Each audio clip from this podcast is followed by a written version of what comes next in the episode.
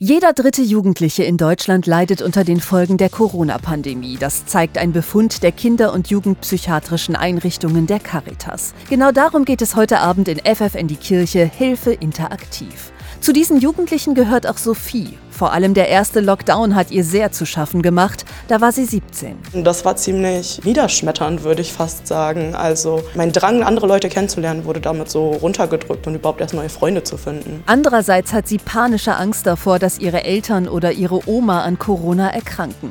Homeschooling und das Lernen im Wechselunterricht fällt der Gymnasiastin dagegen leicht. Die kleinen Gruppen findet sie gut. So richtig bemerkt sie das erst, als die Klassen wieder voll sind. Überall ist Krach, überall ist es laut. Auch im Unterricht habe ich gemerkt, dass ich mich gar nicht mehr richtig konzentrieren kann. Man hört überall Geflüster, man sieht überall die Blicke, die rumgehen. Manchmal lachen Leute und ich bin halt in der Position, dass ich das alles sehr negativ auf mich beziehe. Und dadurch ist das dann natürlich ein ganz anderer Druck. Ein Druck, der immer stärker auf Sophie lastet. Ein Referat halten, in der Klasse sitzen, all das wird zu einem Hindernis. Außerdem kann sie die negativen Gedanken nicht abstellen. Was könnte passieren? Wie könnte es passieren? Immer wenn ich probiere es abzugleichen, passiert in der Zukunft nie das, was ich erwartet habe und ich bin doch immer unvorbereitet und deswegen überlege ich dann natürlich mehr und ich möchte jedes Szenario durchspielen und mehr und mehr und mehr und dabei konzentriere ich mich dann aber nie auf die positiven Ausgänge, sondern lediglich auf die negativen. Denn Sophie leidet an einer sozialen Phobie, hat außerdem depressive Schübe. Ich brauchte unbedingt Hilfe, ich konnte nicht mehr, ich habe es nicht mehr ausgehalten. Es war, wie gesagt, so schlimm, dass ich wochenlang einfach die Schule vermieden habe und dadurch natürlich auch mein Privatleben immer geringer geworden ist. Ich habe mich unglaublich zurückgezogen und ich konnte nicht mehr. Sophie hat sich Hilfe gesucht bei der Caritas Erziehungsberatung. Mehr dazu hört ihr in ein paar Minuten. Wie sehr Jugendliche mit den Folgen der Corona-Pandemie kämpfen müssen, darum geht es in dieser Stunde in FF in die Kirche Hilfe interaktiv. Viele psychologische Praxen sind überlaufen. Und auch Dr. Rebecca Martinez Mendes, die Leiterin der Caritas-Beratung für Kinder, Jugendliche und Eltern in Duderstadt, beobachtet, dass ich einfach viele Jugendliche hier sehe, die mit den Auswirkungen der Pandemie massiv kämpfen. Das hat sich sogar, würde ich sagen, weil sich einfach psychische Erkrankungen schleichend entwickeln, jetzt nochmal verstärkt. Vor allem Depressionen, Ängste und Essstörungen haben in den vergangenen zwei Jahren deutlich zugenommen. Sie sind eine Folge von Homeschooling und fehlenden sozialen Kontakten Kontakten, sagt Martinez Mendes.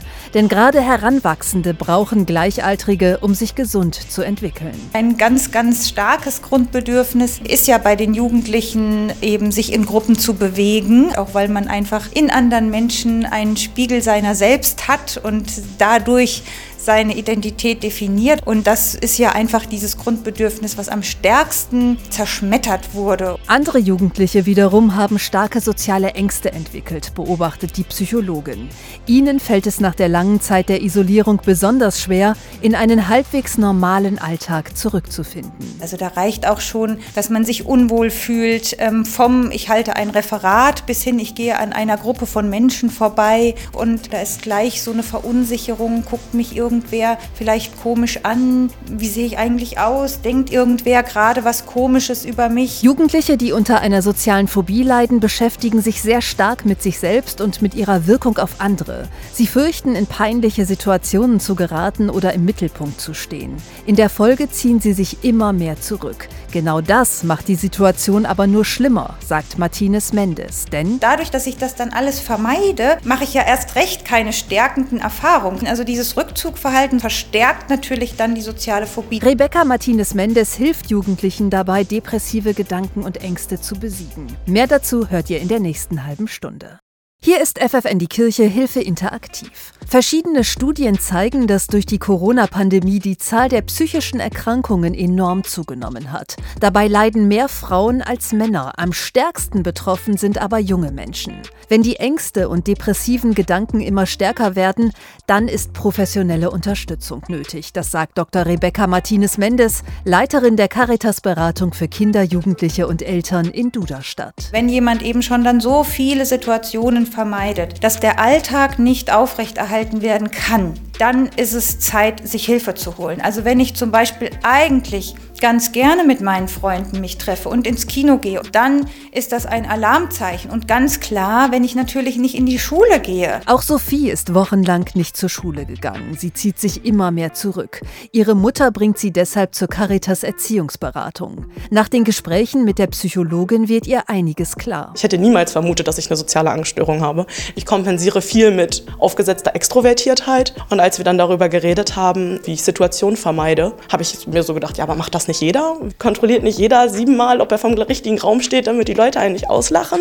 Und dann habe ich das erste Mal festgestellt, okay, vielleicht kommt da es her, dass es mir die ganze Zeit so schlecht geht. Alle paar Wochen geht sie nun in die Beratungsstelle und lernt dort, wie sie ihre Angstsymptome bekämpfen kann. Wie kann man gegen die Gedanken vorgehen, die sich gegen einen selbst richten? Wir haben angefangen mit Abgrenzung von Gefühlen, dass man Abstand dazu gewinnt, sodass man objektiv entscheiden kann, stimmt das oder stimmt das nicht? Oder ist das jetzt nur das, was mir das kleine schwarze Dreieck namens psychische Krankheit einredet?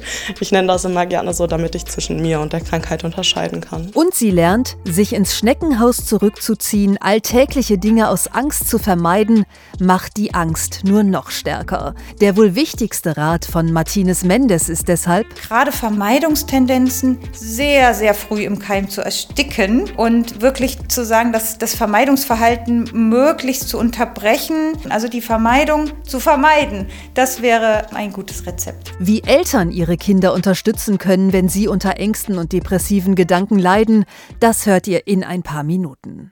Depressionen, Angst, Ess- oder Schlafstörungen. Die Corona-Pandemie hat gerade bei Jugendlichen tiefe Spuren hinterlassen. Genau darum geht es in dieser Stunde in FFN die Kirche. Auch psychologische Praxen kommen mittlerweile an ihr Limit, weil es so viele Anfragen gibt. In Niedersachsen versuchen die Erziehungsberatungsstellen der Caritas, Jugendliche in Krisensituationen zu unterstützen.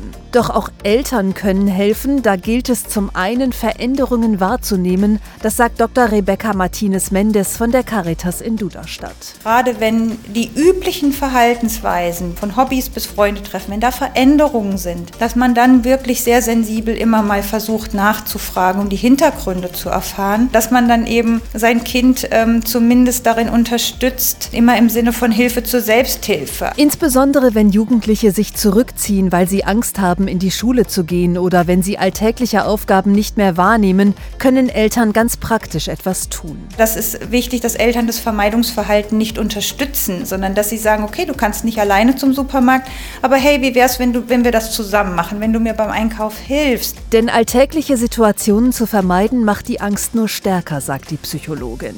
Das vermittelt sie den Jugendlichen, die zu ihr in die Beratung kommen. Und sie hilft ihnen dabei, sich nicht von ihren Gefühlen und schweren Gedanken überwältigen zu lassen. Das können auch Eltern, indem sie immer wieder sagen, Mensch, du hast Angst vor dieser Prüfung und das ist erstmal ein Gefühl, das ist nicht die Wahrheit und da einfach das Kind immer wieder gut dabei zu unterstützen, aber ich erlebe Eltern, die das sehr, sehr gut umsetzen können. Auch Sophie hat sich Unterstützung bei der Caritas geholt, weil sie unter Ängsten und Depressionen leidet. Und sie sagt heute, ohne diese professionelle Hilfe wäre ich noch längst nicht so weit. Und ich weiß, ähm, wenn irgendwas ist, dann kann ich jederzeit hierher kommen und ich werde jederzeit wieder Hilfe kriegen und das gibt einem Hoffnung. Caritas Familienberatungsstellen findet ihr in vielen Städten in Niedersachsen oder schaut mal ins Netz caritas.de.